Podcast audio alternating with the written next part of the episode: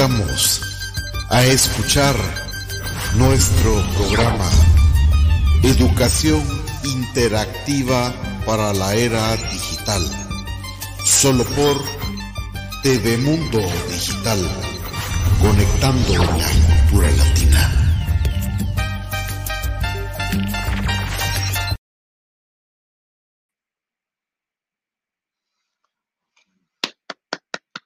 Muy buenos días, queridos amigos. Ervin García, su poeta amigo desde Guatemala, en nuestro programa Educación Interactiva para la Era Digital.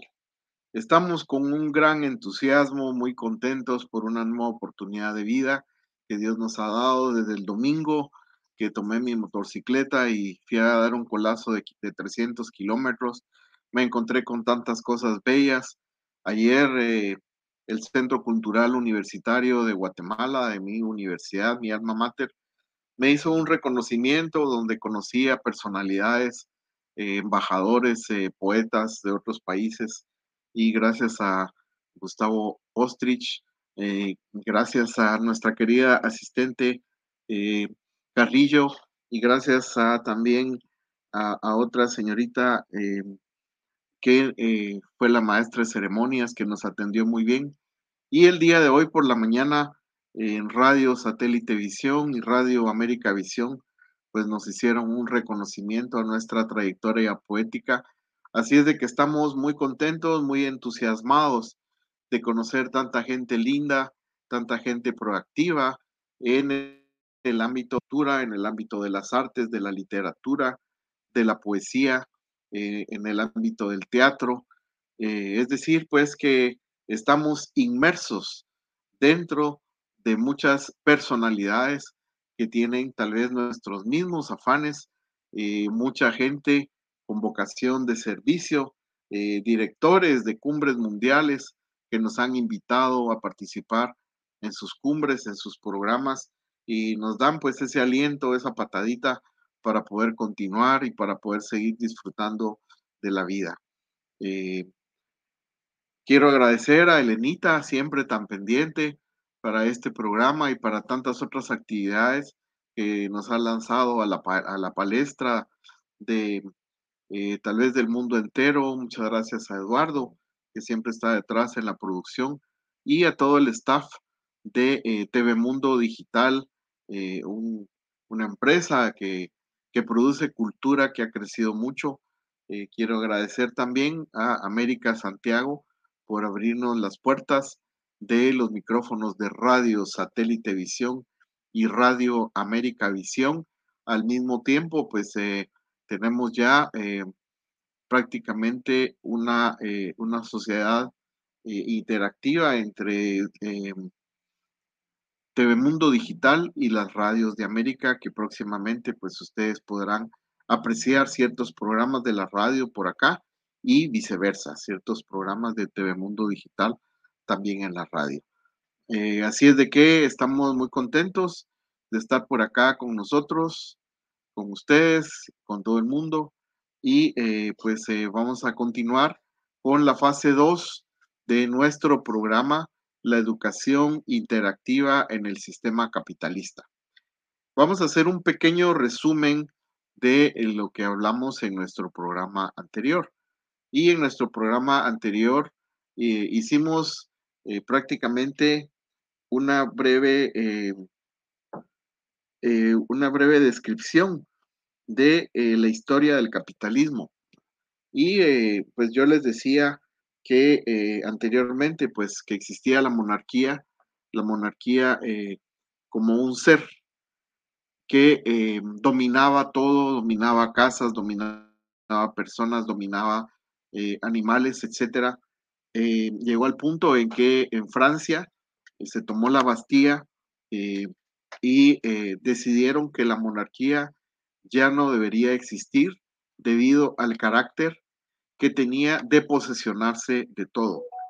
Es decir, que un, monarca era dueño de todo, incluso de las personas que estaban ahí. Si el rey venía, pasaba por la calle y miraba una, una doncella en un lugar, eh, la quiero para mi castillo.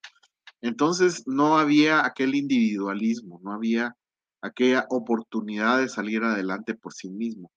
Posteriormente, pues a esto, a la revolución, eh, se creó la idea de lo meritorio, la meritocracia, que eh, quiere decir, yo voy a tener lo que me merezco, yo voy a trabajar duro y el producto de mi trabajo va a ser reconocido y me van a dar eh, lo que merezco en función a esto. Esto ya nos hizo ver eh, la, la, producción y el comercio de otra forma. Sin embargo, pues luego de esto, las etapas de la conquista, por ejemplo, que prácticamente fue casi que un movimiento a nivel mundial. primero, pues los árabes habían tomado España, eh, los turcos llegaron a España, a la península ibérica, y cuando se decidió que Cristóbal Colón llegara hacia las Indias Orientales, que así nos llamaban, entonces eh, vino eh, de alguna manera a imponer la religión católica y la Biblia a lugares como Centroamérica, como Sudamérica, y esto tuvo ciertas repercusiones, no solo a nivel cultural, sino eh, a nivel de eh, los quehaceres de la historia de cada uno de nuestros países. Resulta que eh, la reina de España decidió que si se estaba obligando a países como los nuestros en Latinoamérica a tomar la religión católica y se les obligaba a, con espada enfrente para poder leer la Biblia, entonces decidió que en, la misma España debería existir gente solo católica y que también eh, fueran personas que leyeran la Biblia. Entonces de esa cuenta pues se retiraron muchos árabes, se retiraron muchos turcos. De esa cuenta es que en Turquía nosotros oímos que se habla mucho el español y que tienen eh, cierto, cierto dejo cultural en función a em, la cultura hispánica. Y eh, dentro de, lo que les quiero contar, una pequeña anécdota, eh, platicaba yo con un amigo eh, español al respecto de, de, la conquista, ¿verdad? Y hablábamos de un momento dado de cómo la conquista vino a cambiar criterios en cuanto a la escritura, en cuanto al lenguaje, en cuanto a la poesía misma, en cuanto a la literatura y en cuanto a la educación en general. Entonces, eh, hablaba yo de mi tema, que es la arquitectura y la construcción, y yo le decía, bueno, pues eh, yo estoy con, una duda.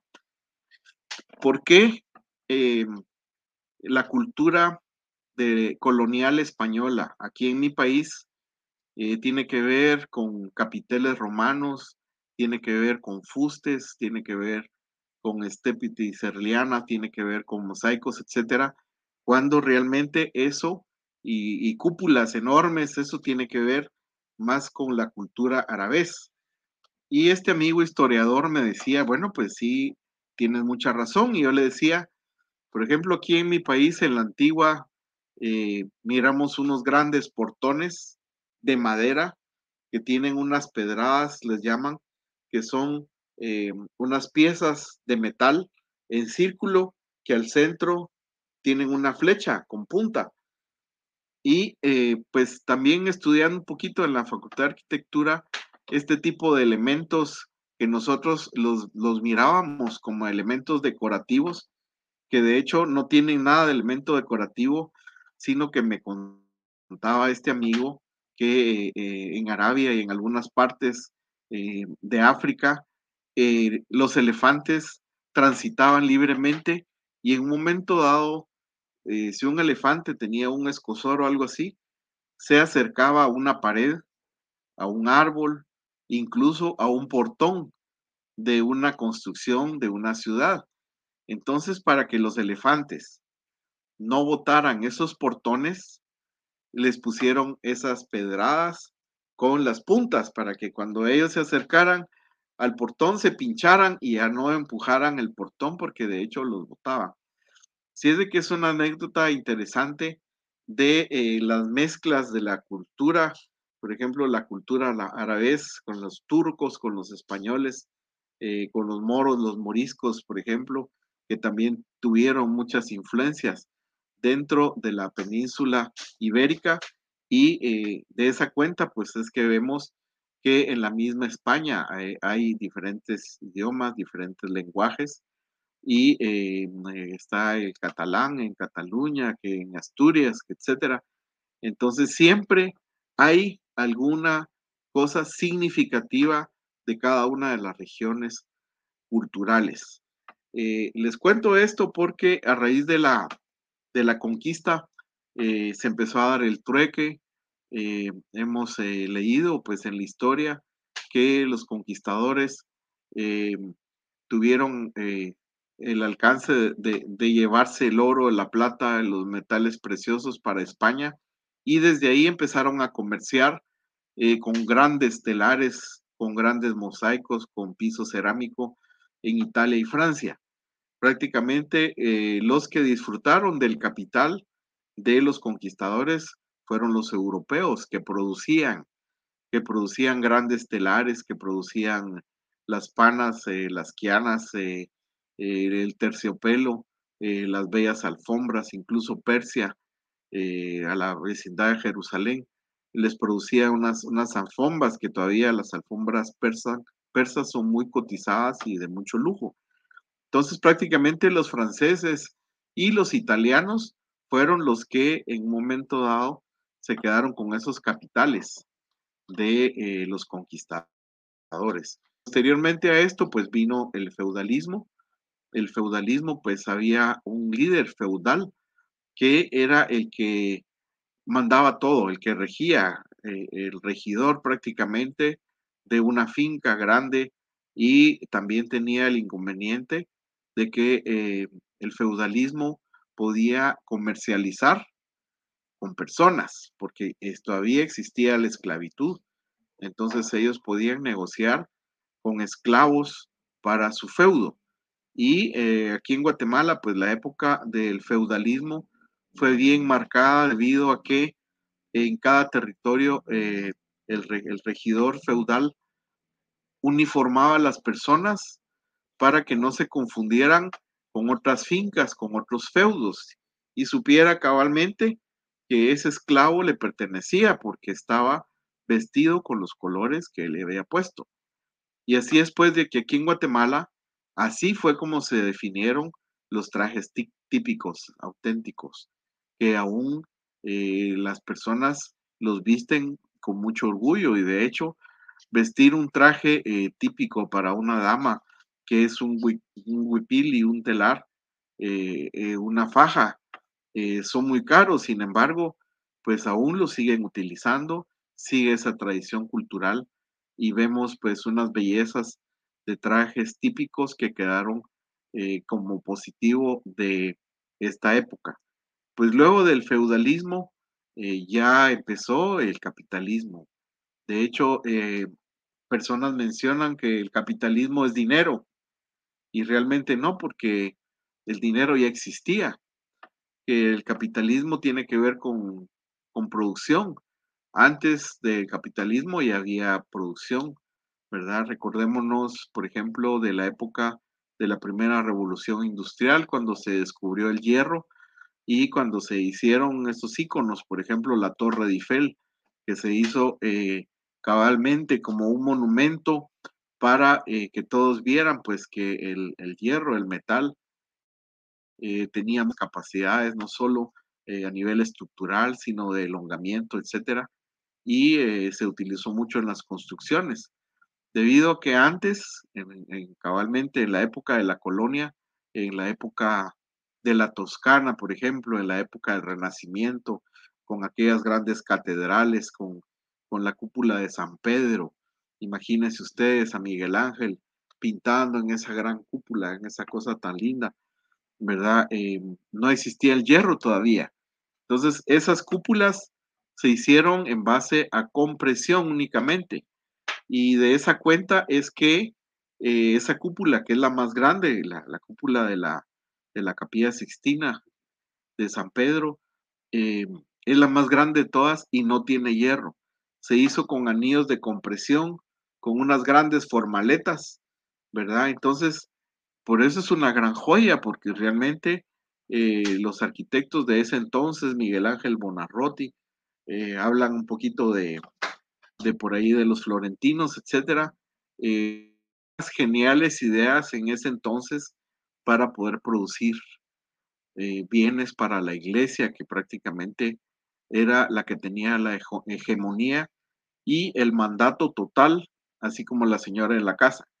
Así es de que Luego de esto, pues eh, eh, vemos ya en el capitalismo que empezó con un poquito de trueques por aquí, trueques por allá.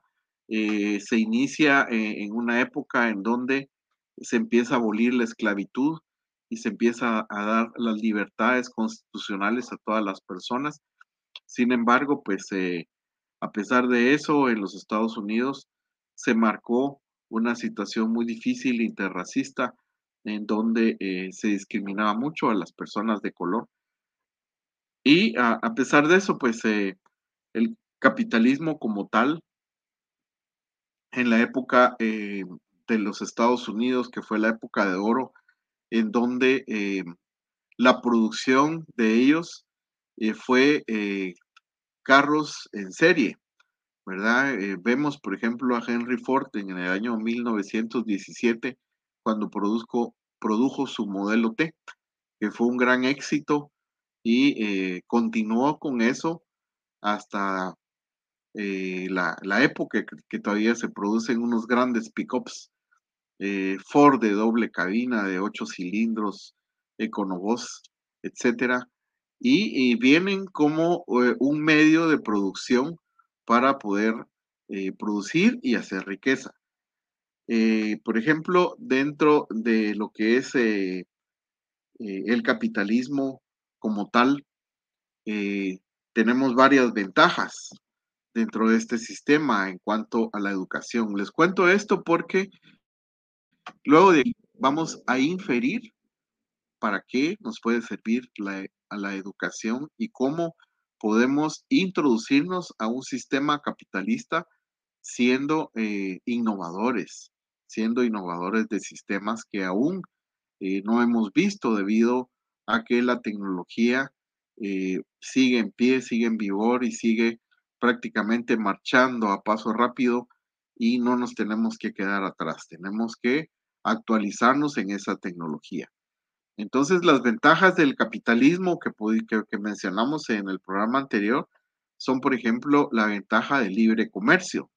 Nosotros tenemos esa posibilidad de libre comercio, obviamente, cuando eh, son mercaderías eh, autorizadas, mercaderías legales. Ese es el comercio libre que nosotros podemos ejecutar y nos permite el acceso a una amplia variedad de bienes y servicios. Eh, de alguna forma, el libre comercio promueve la igualdad de oportunidades. Aquí en esta parte eh, de igualdad de oportunidades, eh, quiero como que hacer un paréntesis y decirle que la educación interactiva, cuando eh, usted, por ejemplo, hablábamos también de que nosotros en un momento dado no nacimos de familias con riqueza, de familias dueñas de medios de producción, dueñas de fincas, de tierras, de grandes industrias, de grandes productores, etcétera. Entonces, eh, nosotros no podemos eh, introducirnos ya dentro de un capital heredado. Entonces, si nosotros no estamos dentro de esos límites, nuestra eh, manera de podernos ganar la vida va a ser con la venta de nuestras capacidades intelectuales la entrega de los servicios que nosotros conozcamos. También hablábamos de que existen dos posibilidades dentro del sistema capitalista. El ser innovador, el ser emprendedor y llegar a ser empresario. Y el otro es estudiar prácticamente para poder ser un empleado. Entonces, eh, yo les quiero decir de que de a mis 61 años solo he tenido dos puestos donde he tenido fe y en ninguno de los dos estuve contento. Entonces me retiré y siempre he sido eh, un trabajador independiente, eh, un, contratista de la construcción que se ha dedicado pues prácticamente con sus propios riesgos y sus propios recursos a tirarse al agua y de hecho pues estoy muy contento con lo que he podido producir durante eh, ese tiempo de mi vida productiva. Eh, yo eh, a mis hijos los he capacitado para ser empresarios, para ser innovadores, para poder ellos tener la disponibilidad de su tiempo, debido a que pues a mí cuando estaba trabajando muy fuerte me dio un infarto, tuve dos parálisis faciales y me dijo el médico cuando llegué al hospital, eh, me dijo, bueno, ¿qué estás haciendo? Me dijo, si estás trabajando tan duro que va a llegar el momento en que no te va a alcanzar todo el dinero que estás gastando para curar tu salud. Y de hecho mi salud eh, eh, fue mermada bastante a raíz de casi 40 años de trabajar fuerte y unos 15 años de trabajar de día, de noche, sin parar sábados y domingos. Entonces, el punto es que tenemos que equilibrar, tenemos que balancear nuestro tiempo, eh, eh, ser innovadores, ser de alguna manera formarnos dentro de lo que hemos hablado, de nuestros talentos, de lo que más nos gusta hacer para que tengamos una vida llena de satisfacciones, pero también tenemos que eh, tomar tiempo para nosotros mismos, para meditar, para pasear, para estar con la familia. Y eh, porque de alguna manera, como dicen los gringos, eh, el, dinero es oro, perdón, el tiempo es oro, porque también hay otro que dice el tiempo perdido hasta los santos lo lloran. ayer cabalmente que estuve en ese reconocimiento tan agradable que, me hizo la Universidad de San Carlos, decía Gustavito, bueno, pues Gustavo Ostrich, es importante que nuestros jóvenes, que eh, nuestros adolescentes, nuestros niños de hoy estén conscientes de la tecnología, pero no solo que estén conscientes de la tecnología, sino que la sepan utilizar, porque eh, eh, dentro de ese margen de tiempo perdido, vemos cómo jóvenes pasan horas de horas en esos juegos, en el TikTok, perdiendo su tiempo viendo tonteras que en un momento dado no eh, llenan las expectativas para hacer unas buenas conexiones neuronales dentro de nuestro cerebro, porque la idea es aprender, formarnos. Y eh, el consejo que nosotros damos es que la formación sea integral en la medida de que nosotros le eh, pongamos a nuestro cerebro información de calidad, en esa medida nos va a costar menos el ganar nuestros recursos para poder subsistir eh, con algunas de las cosas materiales que nos gusten. Y también hay que ser eh, cuidadoso porque el sistema productivo actualmente está diseñado para ser un consumidor, un consumidor impulsivo. Eh, el sistema capitalista es algo que nos dice que eh, esta sociedad es una sociedad muy competitiva y eh, dentro de eso tenemos que ser productivos, pero tenemos que atrevernos a dar resultados. La sociedad nos pide resultados para que nosotros podamos tener esa capacidad económica de poder conseguir bienes y servicios que básicamente deberían ser cinco los indispensables, que serían techo, alimentación, educación, salud, ¿verdad? Y eh, en un momento dado medicinas.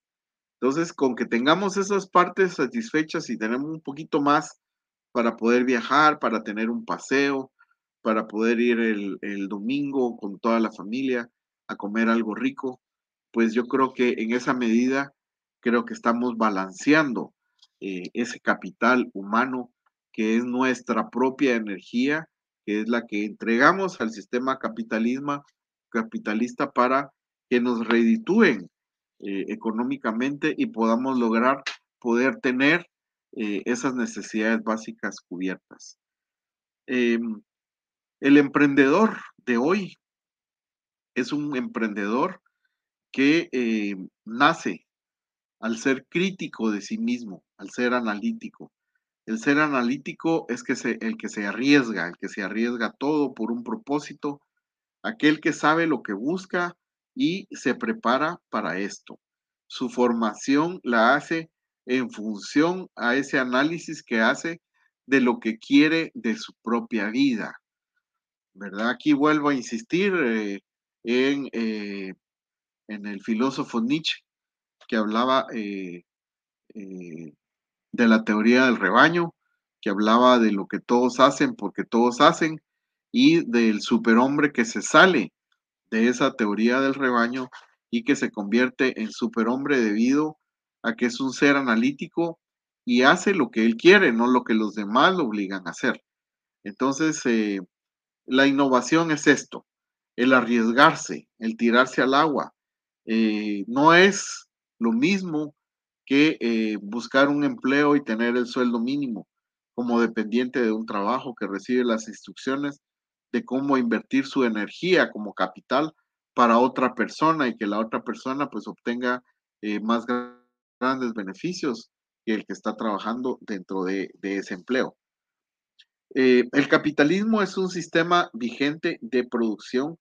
y desde él, como sistema económico, eh, vemos que el individuo puede posesionarse dentro del ámbito que él quiera, eh, primero con ideas innovadoras, primero sabiendo competir, segundo estando lo mejormente formado posible, ¿verdad? Un emprendedor, él sabe eh, de los impuestos que tiene que pagar, él sabe inmediatamente de hacer presupuestación y costos, él sabe eh, cuánto le cuestan sus materias primas, él sabe cuánto le cuesta el trabajo en horario de un empleado, lo adhiere a todo y luego incluso hasta puede poner eh, una cantidad de un colchoncito de imprevistos y aparte pues su ganancia, su utilidad. Entonces es un trabajo arduo, es un trabajo eh, que puede ser muy difícil, puede ser arriesgado, sin embargo, eh, en lo personal vale la pena ser un emprendedor porque el sistema no lo permite. El sistema capitalista es un sistema abierto para esto y es un sistema vigente para producir eh, servicios y producir innovaciones. Eh, los intercambios que las empresas de bienes y servicios eh, llevan actualmente van en el orden de las necesidades y los requerimientos cabalmente de los empresarios. Y no, no solo de eso, sino también vemos emprendedores que han producido ahora eh, tecnologías, tecnologías que facilitan la vida de los mismos empresarios. Eh, nosotros podemos ser ese tipo de emprendedores que pueden facilitar la vida de un empresario y venderles nuestras ideas, nuestros servicios, eh, pero con una buena formación, con una formación de calidad. Dentro de, de, este orden de, lo que ofrece, lo que ofrece actualmente la tecnología, eh, podemos encontrar una infinidad de cosas. Hablamos en el programa anterior de la inteligencia artificial, de cómo en un momento dado la inteligencia está acaparando ciertos trabajos tradicionales. Por ejemplo, una recepcionista, por ejemplo, una secretaria, un contador. La inteligencia artificial lo está acaparando a través de programas de computadoras y eh, que son interactivos, que no necesitan de personas para estar ahí. Por ejemplo, una recepcionista en una planta telefónica, ahora pues se programa la planta, uno llama, le contesta una grabación y la grabación dice, eh, buenos días, se comunicó a la empresa tal, con quién quiere platicar, eh, la cantidad de departamentos que tenemos, estas son nuestras extensiones. Entonces ahí ya no hay persona solo es una grabación. Entonces, dentro de nuestra formación, tenemos que buscar cosas de futuro. Tenemos que buscar eh, actividades profesionales y de servicios que sean del mañana. Como hablamos la vez pasada, por ejemplo, em, estudiar siempre eh, para, para ingeniería, tenemos que saber AutoCAD, tenemos que saber Revit, tenemos que saber un poquito de Photoshop, ahora pues Adobe Reader, Illustrator. Eso nos da eh, una posición muy diferente para poder competir en ciertos ámbitos de la vida del capitalismo. Y eh, nos da también esa ventaja de que, eh, por ejemplo, si sabemos todo eso, les contaba la vez pasada que podemos estudiar cuatro o cinco ingenierías diferentes, arquitecturas, si tenemos la capacidad de poder formarnos dentro de esa línea y hacer nuestra ruta de estudios eh, en, las mejores plataformas, como ya les dije, y lo vuelvo a repetir porque hay muchas eh, consultas en Messenger de cómo hacer una ruta de estudios. La ruta de estudios primero va a depender de mis habilidades para poder estudiar. Por ejemplo, hay personas que son nulas en matemáticas. Entonces, obviamente, no van a estudiar una ingeniería eh, en matemática porque no tienen esas capacidades. Sin embargo, por ejemplo, hay personas que tienen grandes habilidades para la investigación. Entonces, estas personas pueden ser investigadores, pueden ser criminalistas, pueden ser historiadores, etc. Hay personas que son muy analíticos de la vida, analizan la vida y milagros de las personas, analizan eh, el perfil de qué es lo que hacen ellos pueden estudiar filosofía, pueden ser maestros en filosofía, doctores en filosofía, etc.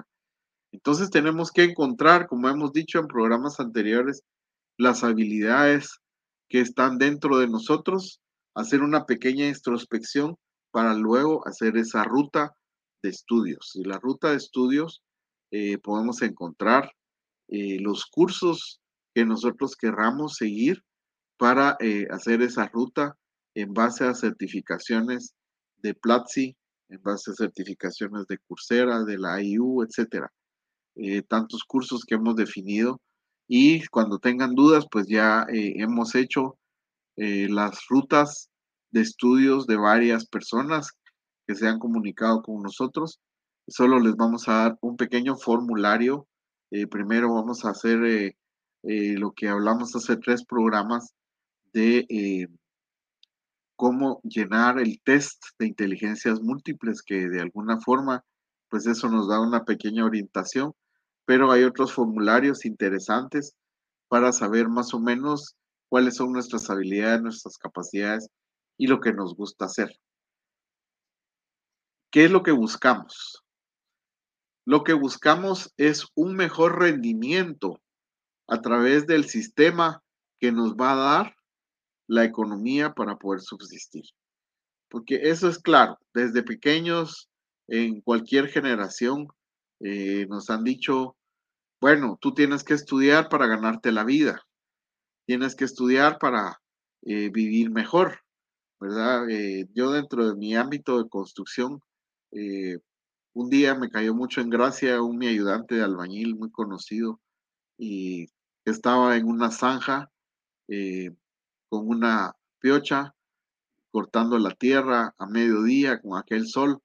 Y cuando llegué a saludarlo, me dice, eh, pues mi mamá me decía cuando era chiquito, estudia mi hijo, porque si no estudias, si no te formas y si no te preparas, vas a estar un día en una zanja con una piocha a mediodía sudando. Y aquí estoy, decía el pobre, porque no estudió. Entonces, eh, Tal vez la insistencia en esa formación es para que eh, como tengamos un mejor rendimiento en nuestras vidas y, eh, por ejemplo, pues yo tengo uno de mis hijos que trabaja eh, en el diseño gráfico desde su computadora, en su casa, tiene una gran computadora con, con un pad donde él hace sus dibujos y él hace sus dibujos desde su casa, los distribuye para todas partes y eh, él se gana la vida con eso y con un poquito de música. Entonces, y es feliz con lo que hace. Entonces, esa es la idea, cómo de alguna forma eh, formarnos, educarnos, a través de ese sistema de la educación interactiva de cualquiera de las plataformas, incluso tutoriales de YouTube. Eh, yo a mis hijos pues les enseñé eh, la factorización a través de un programa en YouTube que estaba muy interesante, los nueve casos de factorización, y me di cuenta pues que mi hijo de en medio, Angelito, tenía una gran capacidad para la matemática. De hecho, él ahorita está estudiando arquitectura el jueves tuvo un examen de matemáticas y sacó 100. Y es un jovencito que él no apunta. Él todo lo tiene en la mente y le hacen, le dan una ecuación. Él, mi hijo, apuntala. No, papi, no necesito.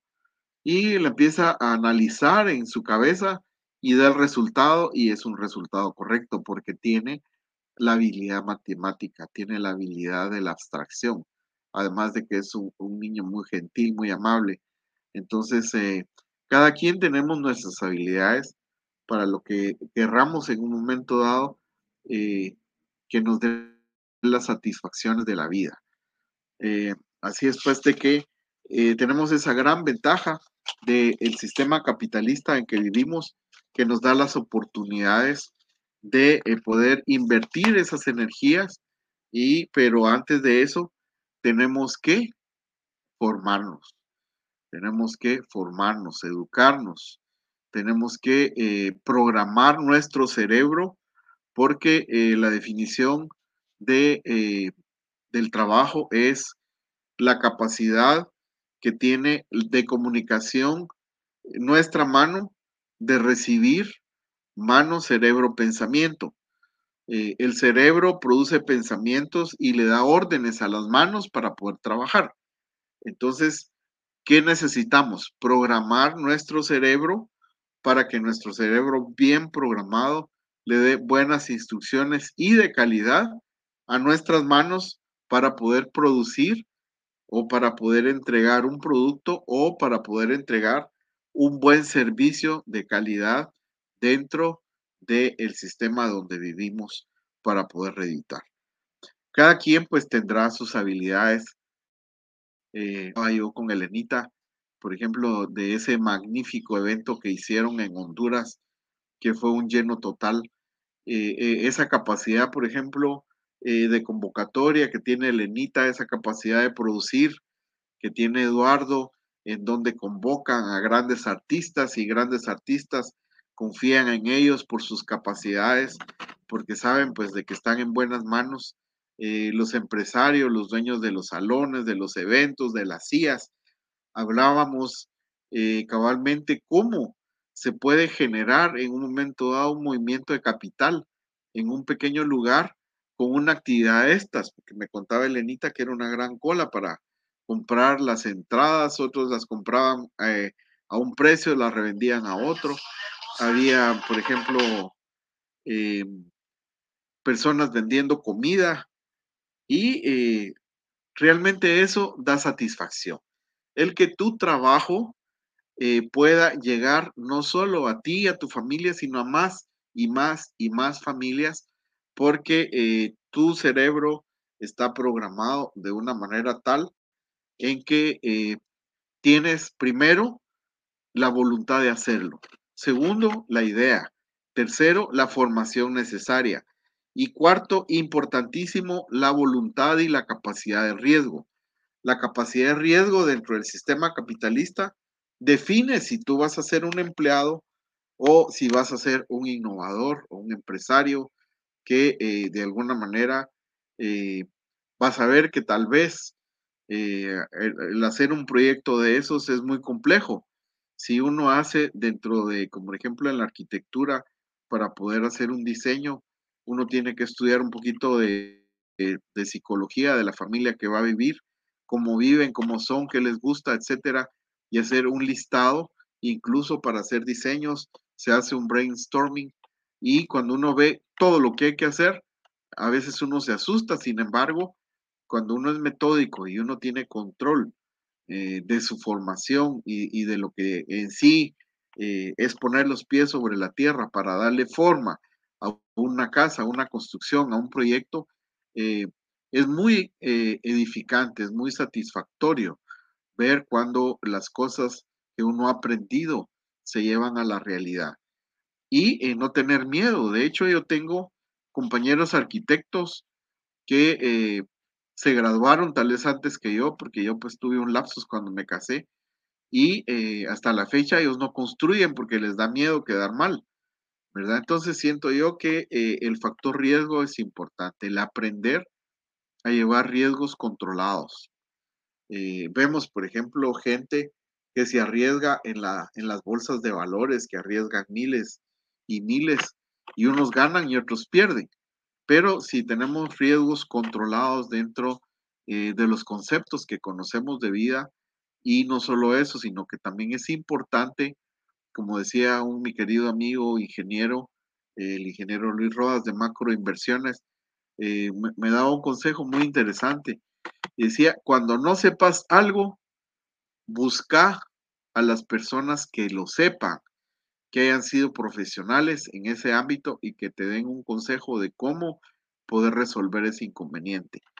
Porque realmente eh, en este mundo de tanta tecnología, querer descubrir el agua azucarada cuando ya estamos hablando de unas grandes computadoras, ya estamos hablando de multiverso, de realidad eh, aumentada, etcétera, eh, tenemos que empezar a prepararnos para este mundo. De hecho, ya estamos eh, a las puertas, ya estamos en el pórtico de todo lo interactivo, todo lo digital. miramos grandes computadoras. Ahora estaba leyendo también, me mandaron un artículo de la BBC de las computadoras cuánticas, ¿verdad? Que realmente dentro de nuestras capacidades creo que va a ser un poquito difícil que entendamos cómo es que funciona. Sin embargo, la velocidad y la rapidez con que trabajan esas computadoras son realmente increíbles. Entonces, ¿qué es lo que necesitamos en un momento dado para eh, poder trabajar con este tipo de computadoras? Formarnos, prepararnos, entrar, analizar, a ver, agarrar el tiempo en lugar del TikTok, en lugar de, de los juegos, entrar a investigar qué es una computadora cuántica, cómo se usa, en base a qué funciona, etcétera, porque estamos dando un paso para programar nuestro cerebro con información de calidad. Y esa información, si es integral, tarde o temprano nos va a servir. Si hablamos de la inteligencia artificial, hablamos de que uno de los enemigos de la inteligencia artificial es la creatividad. Es, eh, por ejemplo, alguien, eh, así como nuestro querido amigo eh, Nino, que a sus 16 años hizo un conservatorio y toca el violín muy lindo, pues esa es la creatividad que una máquina con inteligencia artificial no podrá hacer. Un gran pintor, eh, ¿verdad? Que hace unas pinceladas únicas y exclusivas para proyectarnos una emoción de lo que él ve a través de su eh, mano y su pincel y lo proyecta en sus pinturas. Por ejemplo, eso definitivamente una máquina eh, de inteligencia artificial no lo va a hacer. Entonces, esas son prácticamente tips de lo que podemos estudiar para que nuestro pensamiento se llene nuestro cerebro de una formación que pueda servir para eh, programar nuestro cerebro con la información que tenemos a la vista de hoy y que nos va a servir para un futuro cercano para poder ganarnos el sustento de cada día para nosotros, para la familia y poder estar actualizados, ¿verdad? Nuevamente eh, quiero platicar eh, del término de obsolescencia. ¿verdad? Eh, la obsolescencia es aquello que se vuelve obsoleto en poco tiempo. Por ejemplo, los programas de, computación. Eh, acuérdense ustedes, por ejemplo, yo tengo una hermana que estudió en un sistema de programación de computadoras hace tal vez unos 35 años que se llamaba el RPG2, que yo la acompañé a, a una empresa de aquí en Guatemala, Adams, a ver una computadora de esas que cabía en un salón, una sola computadora. Y hoy vemos estos dispositivos inteligentes que tienen mil veces más capacidad que esa computadora. Ese es el principio de obsolescencia. Y nuestra educación, nuestra formación, en un momento dado también hay que actualizarla, porque a mí me pasó, pues cuando yo entré a la Facultad de Arquitectura a estudiar un día nos dijeron, bueno, les vamos a dar clases de dibujo en una computadora. Y eh, era eh, todavía el, el, monitor era color ámbar, todavía tenía un floppy con DOS y eh, había que hacer cola para que cada uno más o menos arrancara la computadora y viera cómo era el floppy, ¿verdad? Sin embargo, eh, el programa que había para dibujar era un home design, que era ir poniendo tablitas eh, para formar una casa. Ahora pues vemos unos grandes programas, ¿verdad? Como por ejemplo el Revit. El Revit es un programa muy, muy avanzado que nosotros dibujamos el plano en la computadora y él mismo va sacando las áreas para ir dándonos eh, los rendimientos que necesitamos, cuánto el área que tiene, por ejemplo, el piso para comprar el piso, el área que tiene de muros para comprar el bloco, para comprar los tabiques, etcétera. Entonces es un programa muy completo y que si nosotros nos formamos para aprender ese programa, vamos a estar avanzados, no solo en eso, sino eh, también dentro eh, de, la competitividad, porque sabemos también que tenemos que ser competitivos, porque de lo contrario, alguien nos va a ganar dentro del esquema de, eh, la competencia, porque las competencias realmente eh, hoy en día pues están a la orden del día y tenemos que programarnos, como les decía, para ser más eficientes, más figurativos, más capaces de poder eh, eh, salir adelante con eh, todos los requisitos que el sistema capitalista nos pide para ser exitosos dentro de ese sistema. Entonces, ya concluyendo, porque ya el tiempo aquí ya se nos está terminando, muchas gracias a Juan Carlos Ruiz, que nos está escribiendo desde Bolivia. muchas gracias a mi nuera, que nos está escribiendo desde Francia. Eh, excelente programa, muchas gracias, muy interesante para poner en práctica con nuestros hijos. Y cabalmente esa es la idea, que nosotros pongamos esto en la práctica, porque eh, no es que tiremos por la borda el sistema tradicional de estudios, pero realmente dentro de los aspectos de obsolescencia está obsoleto. Está obsoleto y no nos va a dar esas capacidades. Por eso es que la ONU a través de la UNESCO ha creado esas plataformas de estudio, ha solicitado a las mejores universidades del mundo que eh, a través de lo interactivo nos den ese, esa cantidad de cursos que pueden ser 20 mil, 30 mil cursos, muchos son gratis, muchos son pagados a un bajo costo. Sin embargo, la calidad que nos da, por ejemplo, un curso de la Universidad Complutense de Madrid, la calidad que nos da un curso de la Universidad Pontífica de Chile, que es una de las mejores universidades, en México, de la UNAM, el Tecnológico de Monterrey, que nos ha regalado algunas becas para nuestros estudiantes, eh, son importantísimos debido a que hace 10 años no podíamos. Por ejemplo, ahora tenemos cursos en Yale, en la universidad, una de las universidades eh, más prestigiosas. ¿Verdad? Antes había que hacer eh, un montón de, requisitos para poder llegar ahí, tener el dinero para viajar, eh, pagar hotel, etcétera. Sin embargo, no. Ahora, como dicen, a la altura de un clic, podemos formarnos, podemos educarnos, podemos programar nuestro cerebro con una información de calidad para educarnos integralmente y que nos sirva para ganarnos la vida en el futuro de una manera cómoda y satisfactoria. Soy Ervin García, este es su programa Educación Interactiva para la Nueva Era. Eh, muchas gracias por su presencia. Seguimos aquí con doña Berta Ordóñez, que nos está saludando desde Colombia. Interesante programa. Me gustaría una ruta para mis hijos. Eh, la familia eh, Contreras, que nos está saludando desde México. Interesante programa. También estoy interesado en una ruta de estudios para mis hijas.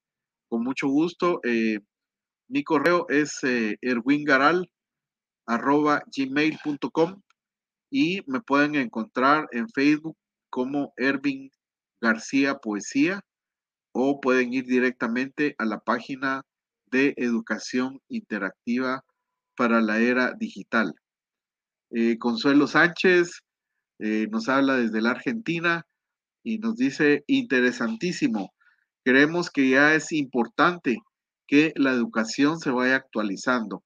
Aquí en Argentina tuvimos unas jornadas de protesta, sin embargo no logramos que el sistema se pusiera de acuerdo, pero hemos logrado un sistema alternativo para enseñar a nuestros hijos esta educación interactiva que es tan importante para los tiempos de hoy prácticamente es un bonito resumen el que nos está haciendo eh, esta amiga y eh, eso es lo que pretendemos, que nos actualicemos, que nuestros hijos no les cueste tanto, que si antes a nosotros nos metían con regla los ríos, los volcanes, los, eh, los asuntos geográficos, nos, nos, metían tal vez asuntos sociales que no servían. La idea de esto es encontrar el atajo para llegar lo más rápido a una formación de calidad en función a nuestras habilidades, a nuestras capacidades y a lo que más nos gusta hacer. Eh, soy Ervin García para el programa de Educación Interactiva para la Nueva Era. Muchas gracias por su visita, por su presencia. Muchas gracias a Mundo Digital, a Elenita, muchas gracias a Eduardo, a América Santiago por la retransmisión de nuestro programa en Radio Satélite Visión y Radio América Visión. Muchas gracias y hasta el próximo programa. Un saludo y un gran abrazo para todos ustedes y todos los que nos siguen dejando mensajes en este momento. Los vamos a leer detenidamente. Gracias.